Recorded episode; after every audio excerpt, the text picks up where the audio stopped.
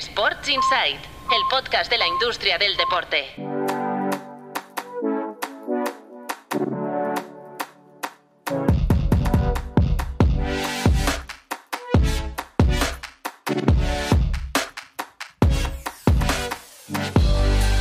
Muy buenas, bienvenidos y bienvenidas a Sports Insight, un podcast de tu playbook producido por NSN.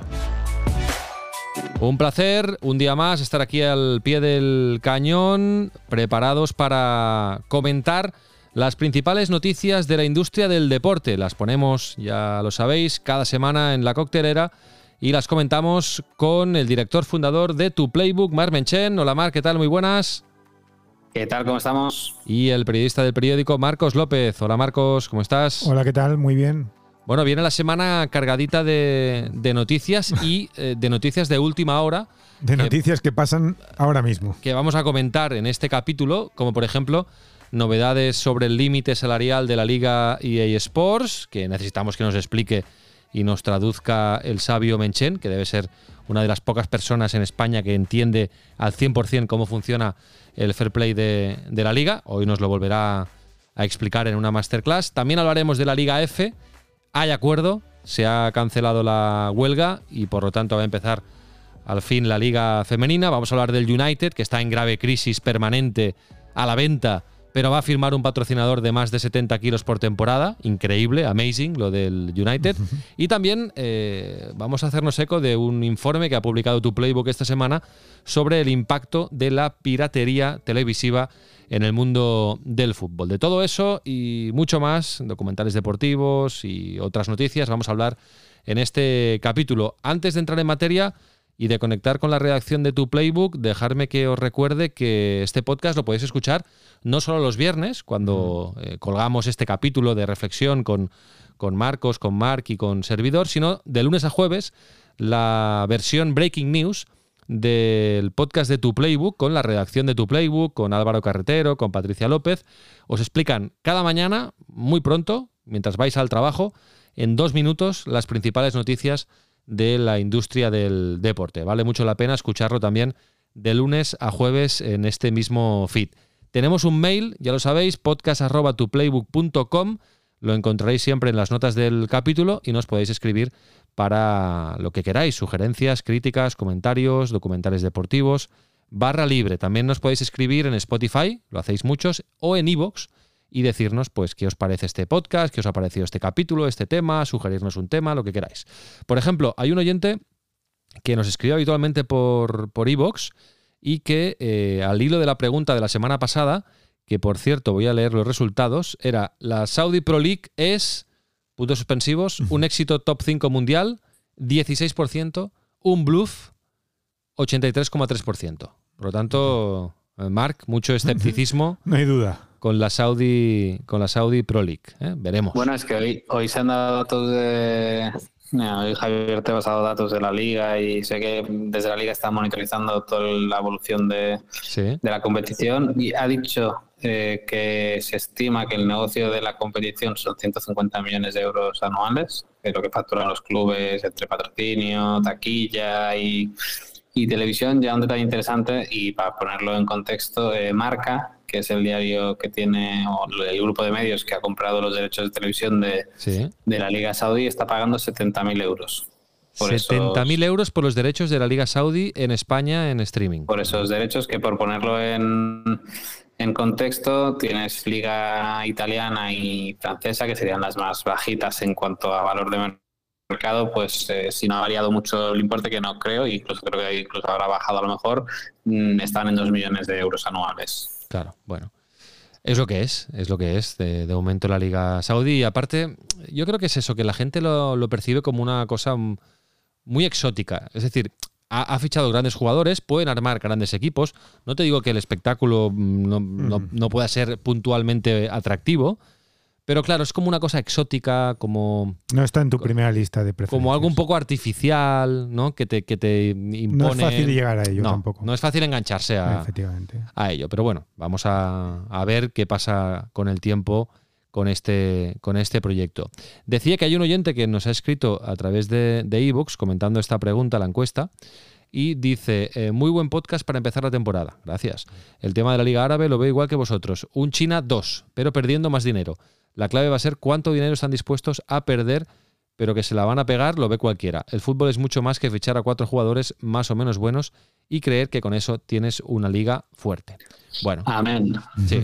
También es verdad que, y ahora voy a romper una lanza a favor del fútbol saudí, que en Arabia Saudita, eh, en Saudi, hay, hay bastante afición por el fútbol. Es decir, en Saudi los estadios, no digo que se llenen ni que haya una afición masiva, pero que no es algo tan frío como, como en Qatar o, por ejemplo, en Emiratos, donde ahora yo he tenido la oportunidad de ver algún partido. Digamos que hay poca afición, mm. los estadios son muy pequeñitos. En Saudi, que también es un país más poblado, es el gigante de, Oriente Medio, hay más afición por el fútbol. ¿eh?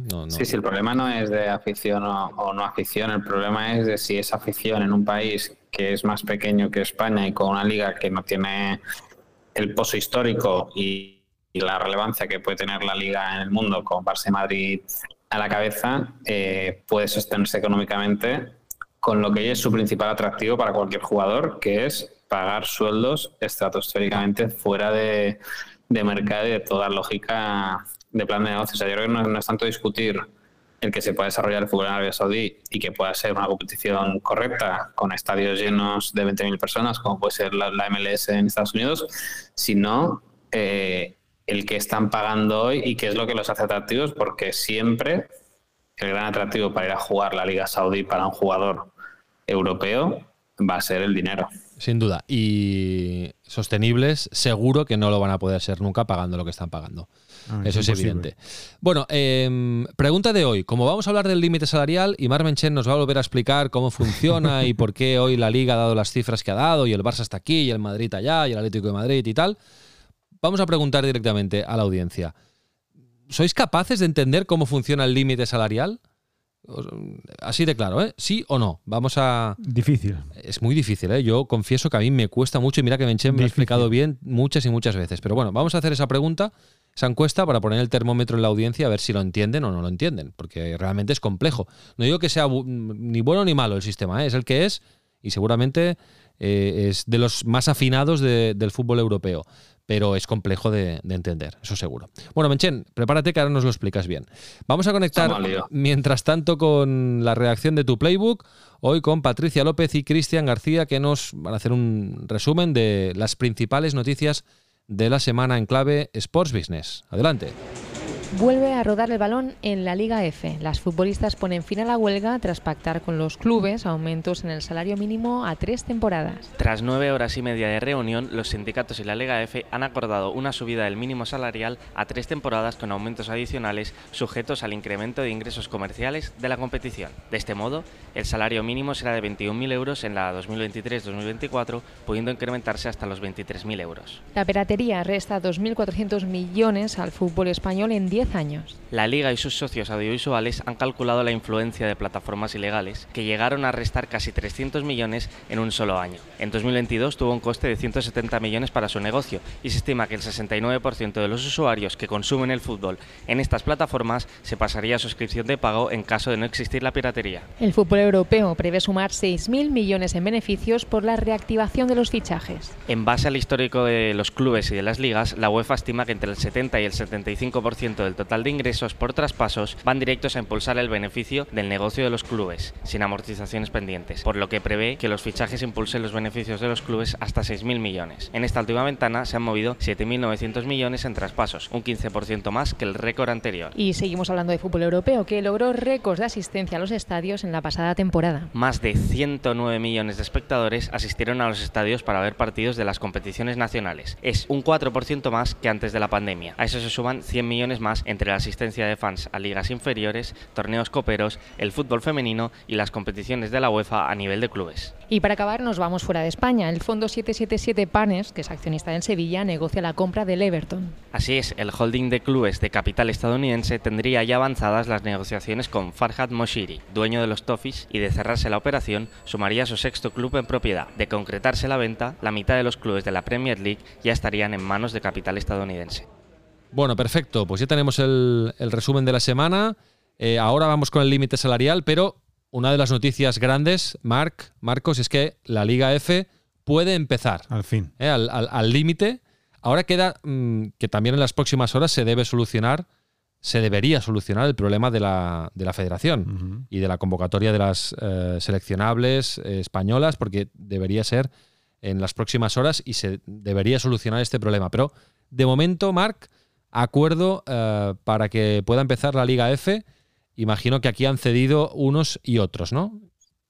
Sí, no ha sido ni el salario mínimo que empezó ofreciendo, que empezaron ofreciendo los clubes, tampoco es el salario mínimo que, querían las jugadoras de inicio. Es verdad que, se ha pactado como una horquilla de salario mínimo que irá en función de cuánto crezca el negocio comercial de, de Liga F, que es lo que tiene es lo que tiene mucho sentido. Y bien, eh, jornada 2 empieza Liga Femenina, pero no hay que olvidar que es el segundo año consecutivo de que la Liga Profesional empieza tarde por una huelga. El primer año de las árbitras, este año de las jugadoras, y, yo creo que hay un debate interesante que habría que empezar a, abrir, o lo vamos abriendo y lo vamos comentando muchas veces, pero es la percepción entre lo que realmente genera el fútbol femenino, lo que la percepción que tienen las jugadoras de lo que hoy está generando el fútbol femenino. Eh, a dónde puede llegar y sobre todo qué es lo prioritario en esta fase de, crecimiento. Porque creo que hay jugadoras que en sus comunicaciones o en sus, referencias a este tema creo que, que, van por el buen camino en el sentido de que ellas hablan sobre todo del tema de, estructuras y de, y de las condiciones en las que se preparan para, para competir y hay otra parte que, que, lo centra sobre todo en el tema en el tema salarial cuando no hay que olvidar que, que el fútbol femenino, la Liga F, los clubes pierden 20 millones de euros al año con, este proyecto. Sí, a ver, a ver el, el efecto. Eh, el, doble efecto, te voy a decir. Eh, campeonas del mundo y eh, iba a decir Rubiales, pero me parece más apropiado decir Jenny Hermoso. este doble efecto, aunque Jenny Hermoso juega en México, pero a ver cómo se, cómo se nota ¿no? en la Liga F y a ver si los clubes esto también de alguna manera lo pueden rentabilizar para generar más, más ingresos bueno, hay que ver si la gente se anima a ir más a los campos, si, suben, las, audiencias, ya que hay poco margen por parte de, los clubes, más allá de que se hagan campañas promocionales, se pongan precios populares, que yo creo que ya, que ya lo son, o sea, porque por, por el mismo precio de un partido del Barça masculino te puedes sacar un abono. Mira, mira te voy a explicar, Marc, te voy a explicar. Eh, bueno, el Barça es un caso aparte, porque el Barça seguramente es el, que el club que tiene los precios más altos, pero eh, me he sacado entradas para ir con mis hijas al clásico del Johan Cruyff que se juega en noviembre. Si no me equivoco, el 19 de noviembre. Pero qué previsor, ¿eh? porque es que vuelan. Sí, te iba a preguntar, porque yo, pero yo las miré, pero no estaban todavía cuando lo miré Sí, sí, ahora sí. O sea, me las he comprado igual hace una semana. Mm. Em, y, y ha sido. Previsión, para eh, como este año no soy abonado del, Barça masculino porque juegan en Montjuic y pues no, las condiciones y tal no me iban bien, y no había en Giura pues he decidido ir a partidos más. Iré al baloncesto, iré al femenino, iré también a Montjuic algún día. Y he comprado para el clásico. Y, bueno, cuatro de córner, digamos, 80 mm. y algo euros, siendo socio. Es decir, tengo una bonificación de un 20%. El mínimo serían 100, 110, ¿no? A ver, son 20 euros por entrada. Claro, que es que, que yo creo que, que, el reto va a ser ese, que al final eh, que, haya una capitalización del boom del, Mundial, aunque haya quedado un poco empañado por todo el tema de Rubiales y, la federación, es que o sea, las marcas invertirán más si ven que hay un mayor seguimiento por parte del conjunto de la sociedad. Y muchas veces nos encontramos y nos vamos a encontrar que la gente muy de piquillo en redes sociales, eh, muy a favor del fútbol, no sé qué, pero cuando tiene que que sacrificarse, ¿no? En el sentido de... Y que gastarse la pasta, claro. Y, tengo que gastar dinero en, ver fútbol femenino, ahí ya llega el, bueno, la barrera de que no se produce esa conversión del seguimiento social a, consumo, a consumo real. Bueno, esto empieza, eh, si estáis escuchando el podcast en viernes, empieza ya el viernes, día 15, con un eh, Valencia Real Madrid y ya empieza en la jornada 2, como dice Marc. Y recordar que esto se puede ver en Dazón. Eh, los partidos se pueden ver todos en, Dazón, ya el año pasado era así. Y, bueno, pues mira, eh, tuvo buen olfato, en este caso Dazón, de adquirir los derechos de, la Liga F, que a ver si entra pues en velocidad de crucero y va creciendo en los próximos años. Bueno, Marc, vamos al, tema del día, podríamos decir, el límite salarial que hoy la liga, ¿no? Que ya es como, ya es habitual, ¿no? Que la liga al inicio de cada temporada, más o menos por estas fechas, pues eh, hace mm, públicos cuáles son los límites salariales de todos los clubes de la de primera división, de la liga eh, AI Sports. Y como siempre, que hablamos del límite salarial, muchos focos puestos en el Barça, porque, bueno, hoy ha vuelto a aparecer por debajo del Atlético de Madrid en tercera posición y hay una diferencia muy grande respecto al Real Madrid que está por encima de los 700 millones de límite y el Barça está por debajo de los 300. Bueno, Marc, eh, vamos a meterlo esto dentro de la traductora y explícanos cómo tú sabes eh, lo que ha explicado hoy Tebas, eh, lo que ha explicado hoy la Liga y recuérdanos, refrescanos por qué estas cifras, porque hace unos meses el Barça tenía más límite salarial, porque ahora tiene menos y porque hace unos años un año tenía menos. Bueno, en fin, explícanoslo como puedas.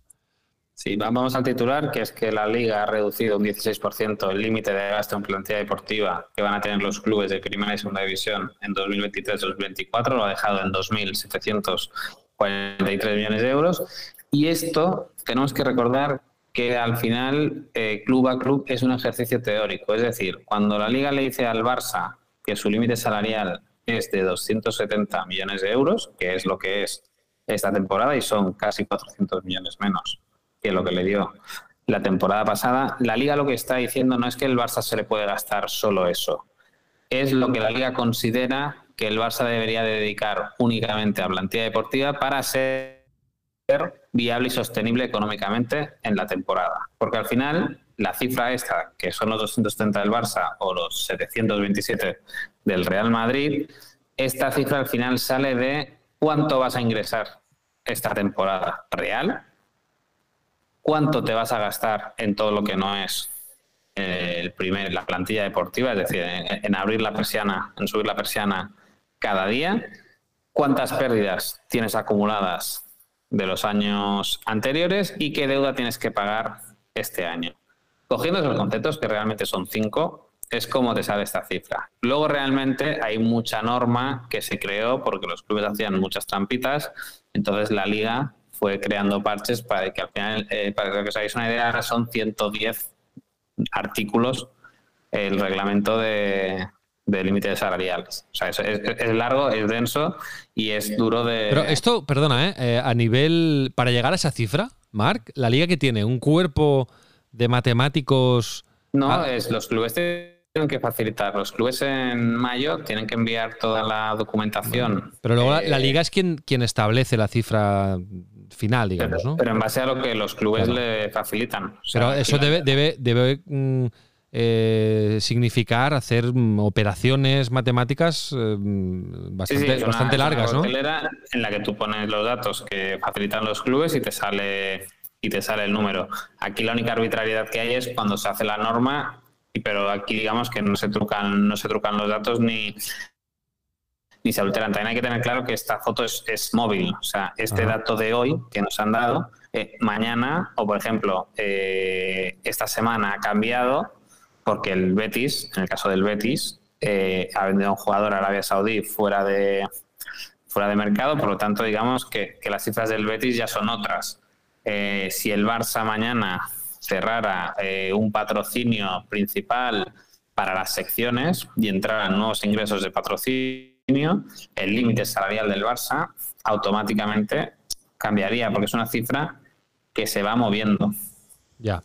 Bueno, es importante eh, esto que comenta Marque, que es una cifra flexible y teórica. Es decir, que el Barça tenga 270 millones de límite salarial no significa que el Barça se esté gastando 270 millones, claro, en su plantilla. está gastando más. Hoy, te vas a confirmar unas cifras que filtró el club días atrás eh, a la agencia F, que decía que se había reducido la masa salarial del primer equipo de fútbol en 160 millones de euros y está en 400. Realmente esto quiere decir que el Barça está excedido, excedido en 130 millones de euros. ¿Y qué pasa? ¿Cuál es el, la penalización, digamos, el castigo por estar excedido, Marc? La penalización es, el famoso 1-2, 1-3, 1-4, que es que el Barça, cualquier inscripción nueva que quiere hacer, para poder hacerla, tiene que o traer nuevos ingresos o liberar masa salarial y ya está. Y, ahora, y ahora el Barça estaría, es decir, si el, Barça, está sujeto a que para poder fichar. Vamos a un caso práctico. Víctor Roque. Víctor Roque. Que tendría que venir en enero. En enero. No puede inscribirlo. A no ser. A no ser que. Que. El problema es que no saben los números, lo ficharon. ¿Por cuánto lo ficharon a este? 30 fijos 30 y 30 más 30. 30 más 31. 30 fijos, 31 variables. Imposible. Pues, vamos, a, vamos a la franja alta. Vamos a 60. Eh, contrato de 6 años para hacerlo fácil. 10 de amortización, más salario, que no sé qué le pagarán al chaval, pero vamos a ponerle 5 millones brutos, ¿no? O sea, dos y medio netos, pues son 15. Eh, 15 al año, pues para que el Barça pueda inscribir lo que serían 15 millones esta temporada, tendría que liberar mínimo 30 millones de euros. Liberar 15, 30 eh, millones de euros que, o sea, liberar 30 millones de euros significa, por ejemplo, un traspaso. Si tú traspasas por 30 millones de, euros, ¿está liberado? Un, traspaso, una renovación de los que más cobran para que estructurar, claro. Que es lo que quieren hacer con De Jong. Y se lo baje. Lo que se ha hecho con Ter Stegen para permitir la inscripción de otros jugadores este verano. Claro, claro, claro.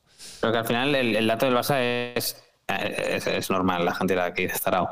Eh, o sea, es, es, es, evidente que esto de que viene, de que si os acordáis, la temporada pasada el Barça eh, presupuestó un beneficio de 200 y pico millones de euros porque habían sido operaciones extraordinarias que facilitaban que se llegara a ese objetivo de, beneficio y que, y que, elevaba drásticamente el límite salarial. Esta temporada no hay operaciones extraordinarias.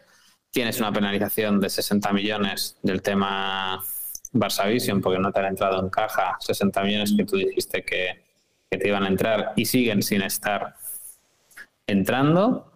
Y luego también tienes que las pérdidas COVID se dividían en cinco años, por tanto sigues arrastrando un poco de mochila de pérdidas que tienes que, que tienes que compensar. Mm. Bueno, y al final lo que tiene que entender la gente es que esto lo que quiere decir es que el Barça sigue con un problema real muy importante de, de desestructuración de, de su modelo de negocio. O sea, que sigue gastando mucho más de lo que realmente ingresa, pese al ejercicio titánico, y ayer lo valoraba Javier Teos positivamente, de reducir 160 millones de euros la masa salarial este año con, bueno, con vencimientos de contratos de, una serie de jugadores muy importantes, eh, ventas, etcétera. Sí, sí, y haber conseguido hacer una plantilla competitiva. Eh, con retales, ¿no? Con jugadores eh, cedidos que acaban contrato, los cedidos y, bueno, de lo hecho, que pasa, claro, los cedidos es mm, casi pan para hoy, hambre para mañana, porque acabará la temporada y habrás puesto un parche y el año que viene no serán tuyos. Pero, para entender la dimensión de lo que ha vivido el Barça, pongamos por ejemplo que el Barça es el penúltimo equipo que ha invertido este año, 3,4 millones de euros eh, en Oriol Romeo, en ejecutar la cláusula del, Girona, el Atleti de Bilbao 0, euros. Y en la Serie A italiana hay un informe de la Gacheta del Sport, el diario italiano, donde el club que menos ha invertido es el Empoli, con 4 millones de euros. Y menos que el Empoli es el Barça con 3,4. Imagínate, ¿eh? Por eso. aquí no cuentas lo de Víctor Roque. No, no, no, no, no, no, Pero 3,4 millones de euros. Sí, sí.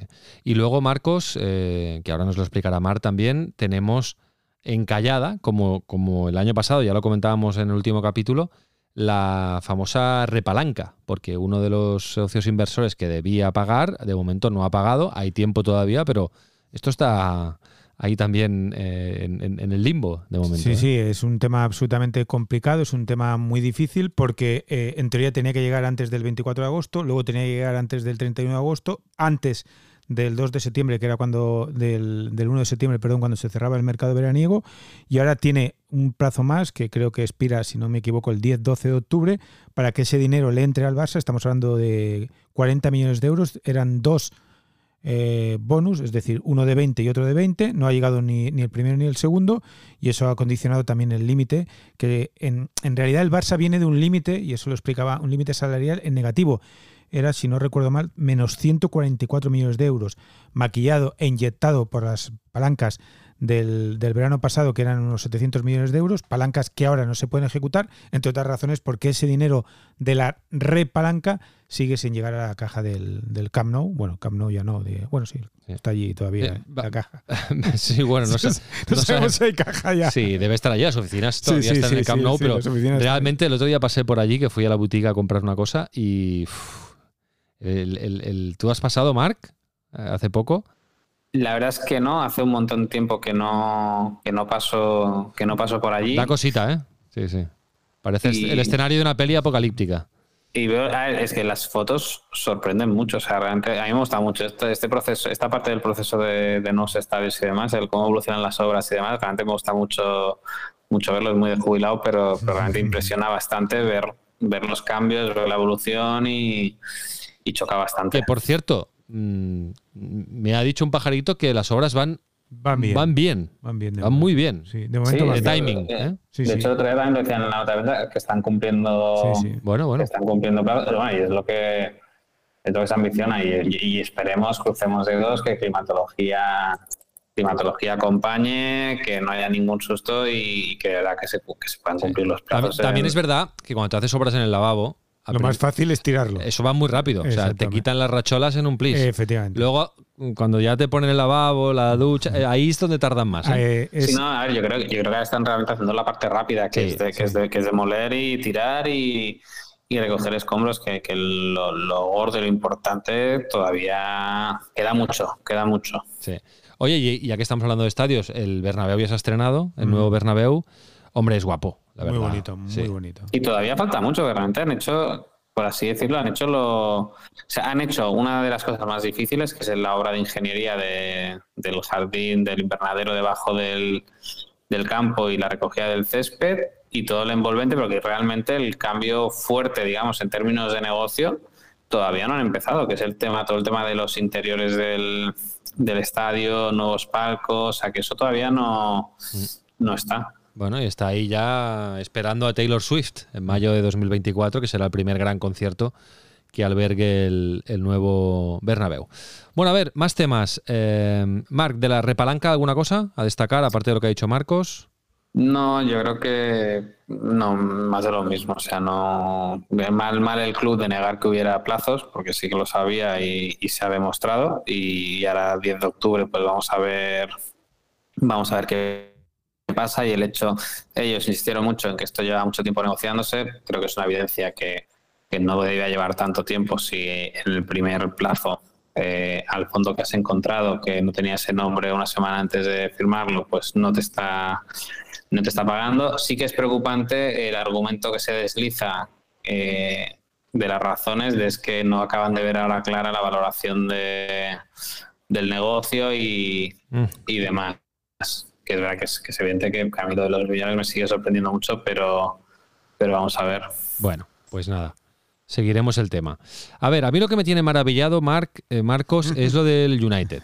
¿eh? Lo del United, porque es un club que, que está viviendo una crisis deportiva institucional Impresionante. impresionante desde hace años. Mira, ¿eh? te- hace mira. 10 años que no gana la Premier. Exacto. No, te voy que a está a la venta Sí, sí, sí. y que, y que no la han vendido porque los Glazers quieren más. Quieren cuando han más y tenido más, ofertas muy buenas, como hemos ido comentando en este capítulo, de en Qatar, este podcast. De Qatar, sobre todo. Y, y que ahora eh, se, se saca de la, iba a decir de la manga, ¿no? De la, de la, de la chistera, un nuevo patrocinador para la temporada que viene, la 24-25, que es Snapdragon, que es una marca de, de Qualcomm, ¿no? Que es una empresa informática, Mark, que hacen chips y estas Sí, es cosas. un, es un gigante tecnológico, hace microprocesadores, que es una cosa que necesita todo ordenador eh, para, para operar y que con todo el tema de la inteligencia artificial, también el gaming y demás, pues está viviendo un, un momento dulce y ahí están. Y, Mira. y- y les van a dar más de 70 millones por año. Sí, antes de que hable Mar sobre este asunto,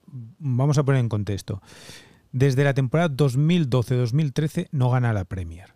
O sea, y eso son 10 años ya, 10 años. El problema es, o lo que ocurre, que desde la 92-93 hasta la 12-13, en 20 años ganó 12 Premiers. O sea, era el dueño La era de Sir Alex Ferguson. Era el dueño del fútbol europeo, del fútbol inglés, del fútbol británico. Fútbol europeo tuvo la desgracia que se encontró con el Barça de Guardiola en aquellas dos finales, la final del 2009 y 2011. eh, 2009 y, y 2011.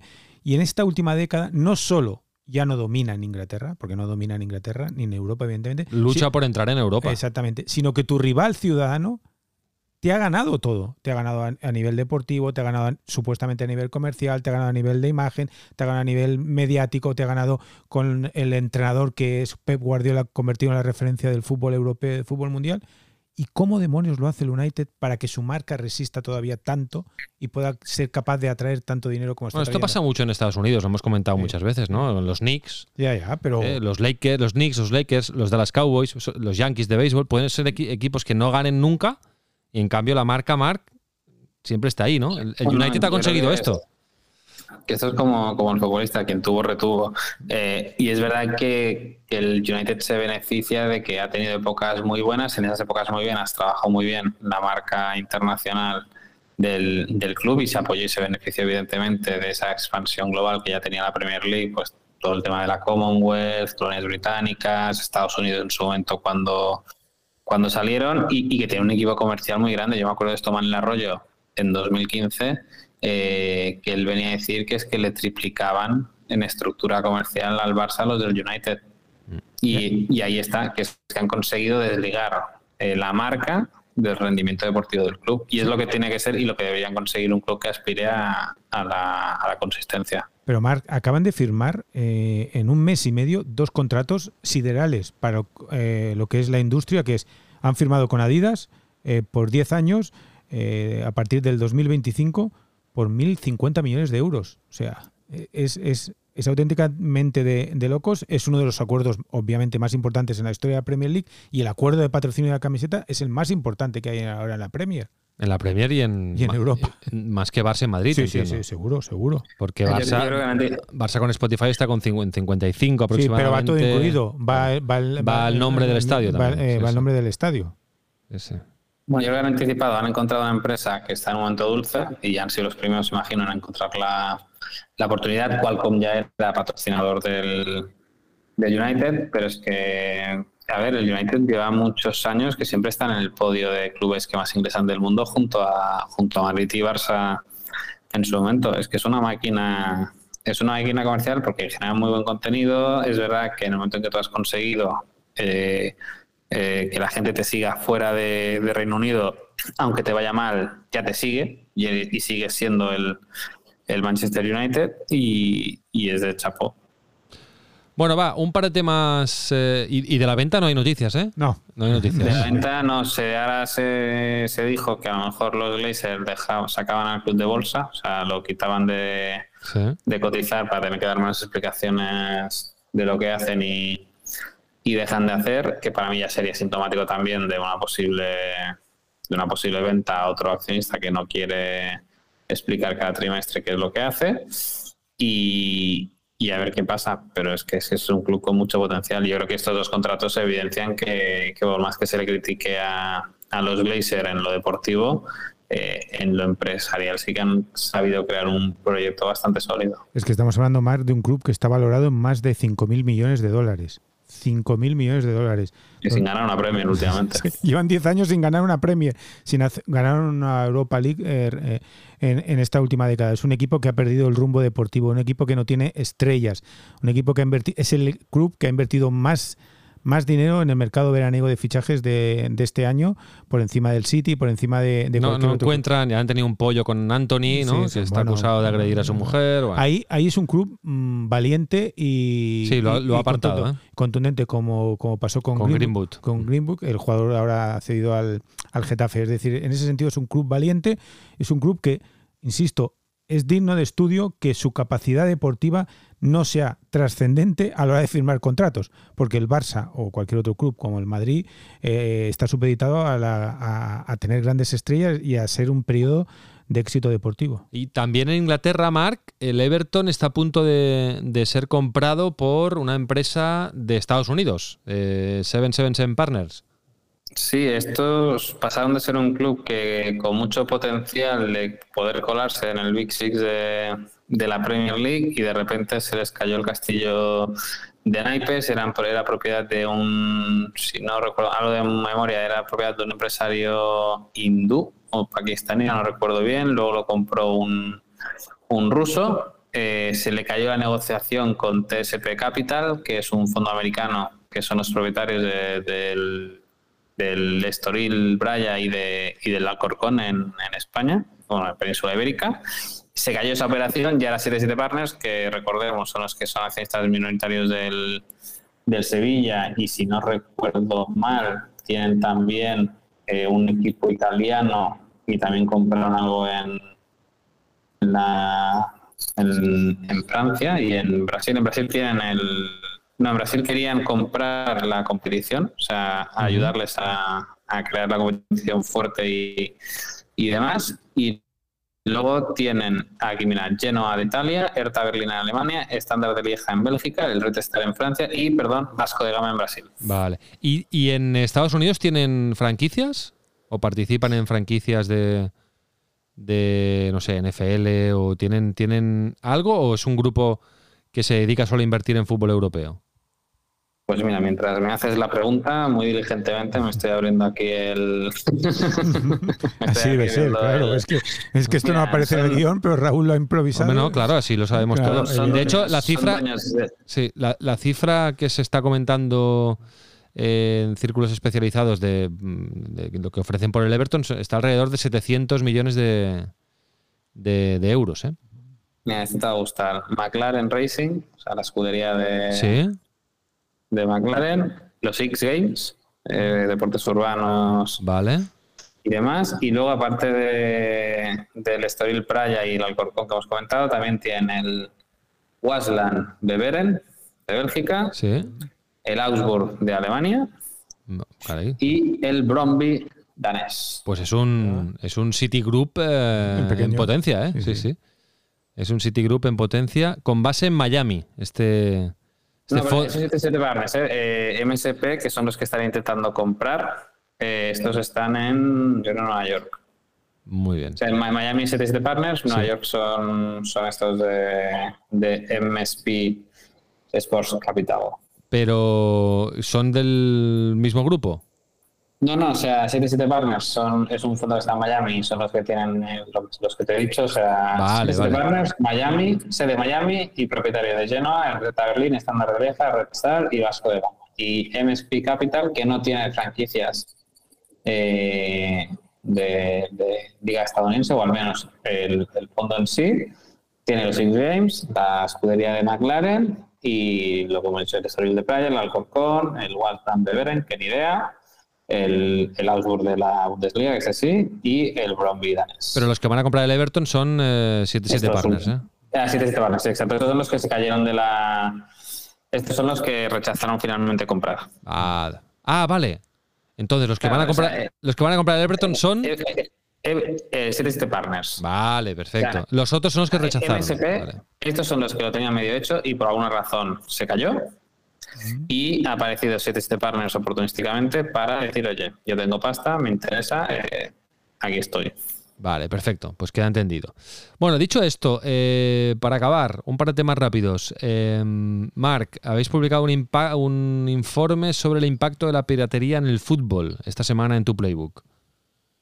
Sí, cosa importante por dos, por dos cuestiones. Una, eh, el fútbol ha perdido 2.400 millones de euros en ingresos en la última década por la piratería. Mm.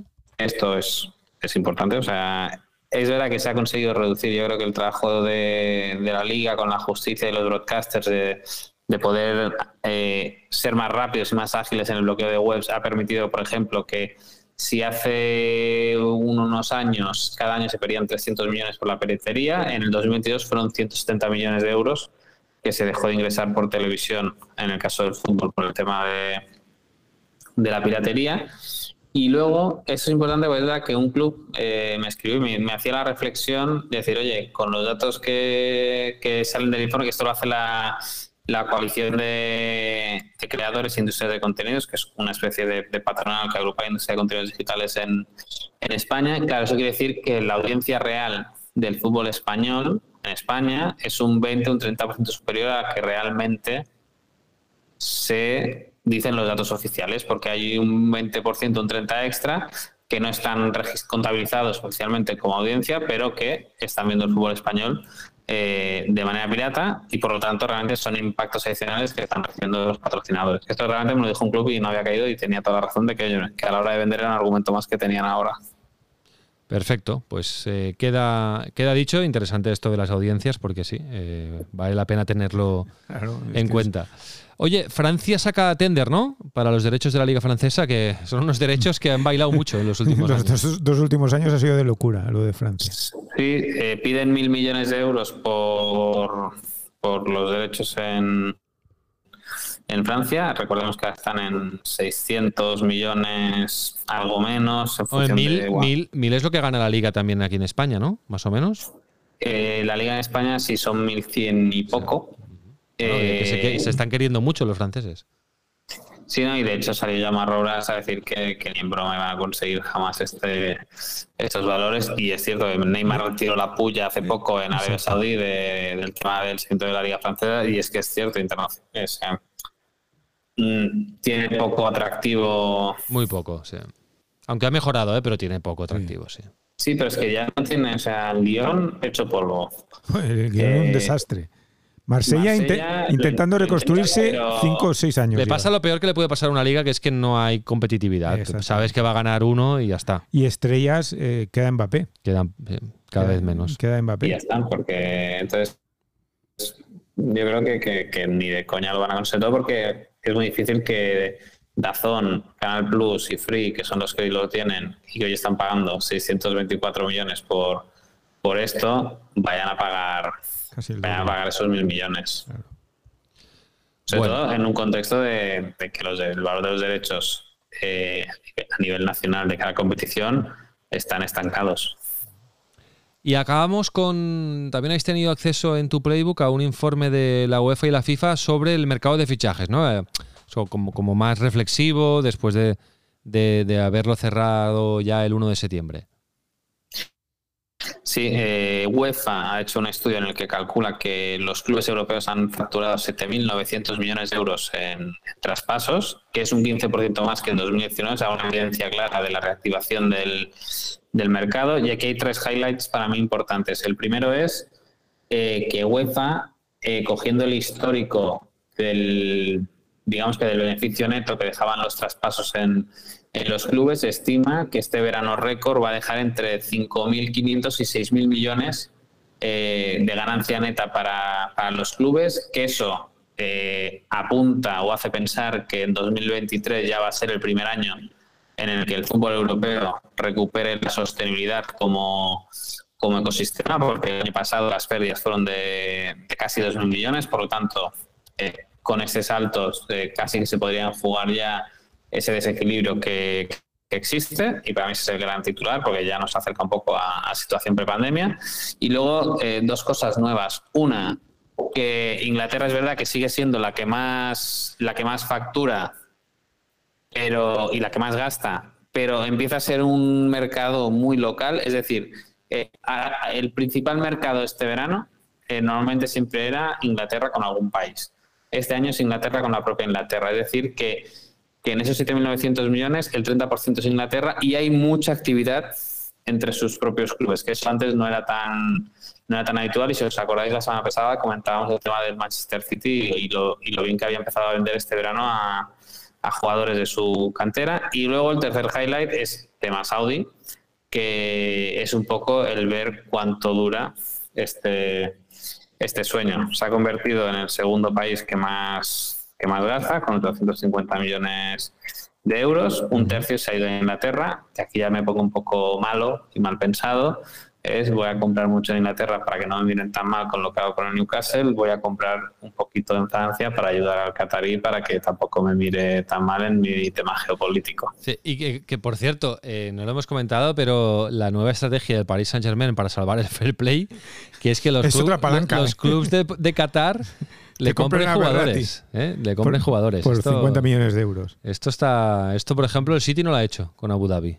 ¿eh? No. No lo ha hecho. De momento no. el, del City ya, yo creo que lo del City ya pasó. Es más serio. O sea, el City sí, que tuvo, tuvo, en su, tuvo su momento y fue muy evidente que hizo, hizo trampas y no hay, que. sí, con el Etihad y todo esto, sí. Con Etihad y demás, y es verdad que sigue teniendo un importante peso de, de marcas de Abu Dhabi que, le patrocinan y es verdad que eso le facilita mucho el salir al mercado y demás, aunque yo creo que lo que hoy cobra de patrocinadores en el mercado muy posiblemente también lo podría también lo podría encontrar, ya que es un tema de que tiene más facilidades para llegar.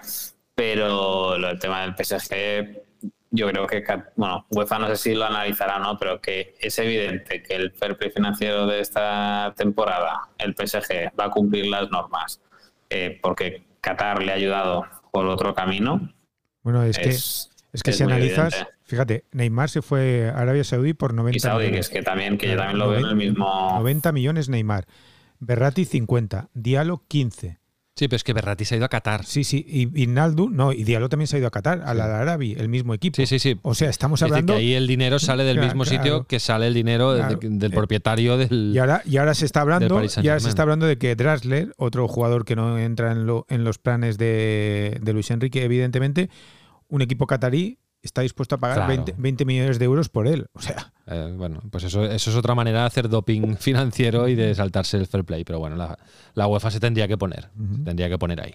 Bueno, em, vamos con documentales eh, deportivos. Eh, vamos con Pau Michans. Vale. Porque nos va a recomendar un nuevo documental que yo creo que este lo ha visto Menchen. Estoy convencido. Sí, sí, escuchar, escuchar. Adelante, Pau.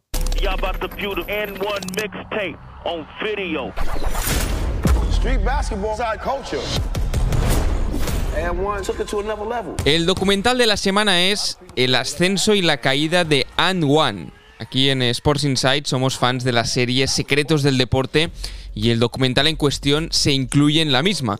Es una pieza que además es 100% negocio del deporte porque explica desde dentro, con los principales protagonistas años después, el éxito y el fracaso de la marca de zapatillas de baloncesto And One que tan famosa se hizo a finales de los años 90 y principios de los 2000, llegando a compartir mercado con Nike.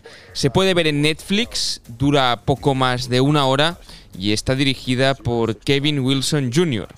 El documental explica el meteórico éxito que tuvo And One desde sus inicios en 1993 y toda la caída posterior. La clave de la historia es que cuenta con casi todos los protagonistas del momento, los tres fundadores, y también los jugadores de las míticas cintas de baloncesto callejero, con Hot Sauce y de Professor como grandes estrellas. Nos adentramos de lleno en lo que pasó con los protagonistas enfrentándose a la realidad años después y sobre todo hablando sin tapujos delante de las cámaras, explicando cómo vivieron esa aventura en la que llegaron a llenar estadios de la NBA, realizaron una gira internacional y también hicieron mucho dinero, algunos más que otros, y esto se ejemplifica y, se explica. Al tener mucho material de la época en vídeo, las imágenes de archivo que aparecen con las famosas mixtape enriquecen mucho el documental y lo hacen mucho más atractivo.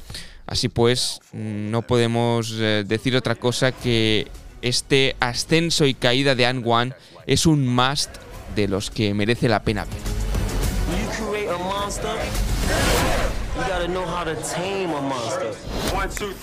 Bueno, gracias Pau. ¿Que ¿Iba en lo cierto o no, Menchen? Sí, ¿Ves? Y aparte me, me flipó porque yo me acordaba de la marca. es muy fan de, las sneakers. Ah, vale, vale, vale, Y que de repente desapareció del, del mercado y es muy guay porque ahora se habla mucho de los deportes urbanos, nuevas generaciones y demás. Y esta gente es lo que hizo en su, en su momento. y sin redes sociales, ¿eh? Y sin redes sociales. Con, VHS, es muy bestia lo de los VHS. Eso es lo más heavy, sí, sí. No, interesante, interesante de ver. Como todos los de la serie esta de, Netflix de Untold, eh, que ahora han hecho nuevos nuevos eh, documentales y siempre vale, vale la pena. Oye, ¿habéis visto algo del Barça ya, del New Era? De hecho, eh, se ha estrenado esta semana con los jugadores del Barça ahí en el auditorio y tal. Con Xavi, con Laporta, con todos. Y tampoco he podido ver nada todavía. No, yo he visto, creo que lo conté la semana pasada, pero lo insisto, la España de Clemente. Ah, muy bien. En Movistar Plus, ¿no? Sí, Movistar, Movistar mucho, digo, me gusta mucho. Movistar mucho. Movistar mucho. A mí me Movistar mucho el Mundial de Rugby, que estoy ¿Ah, viendo en, ah. en, Movistar Plus. Es corto, ¿no? No dura dos días, ¿no?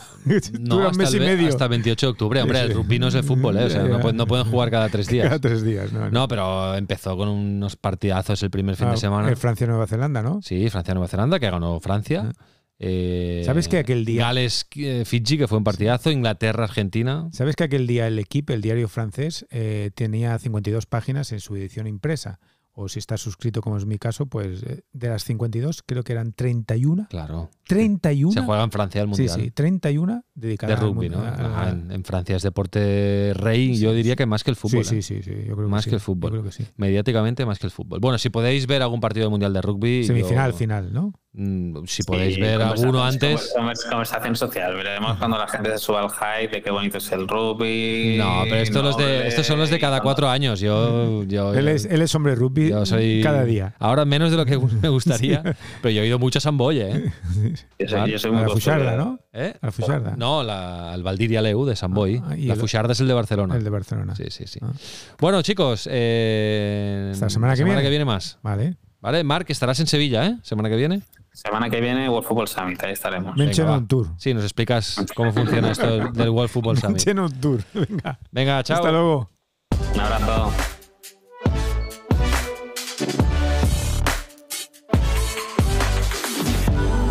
Sports Insight, un podcast de Tu Playbook producido por NSN. Y recuerda, tienes toda la información económica de la industria del deporte en tuplaybook.com. Únete a la plataforma de negocios para la industria del deporte. Nice orbit.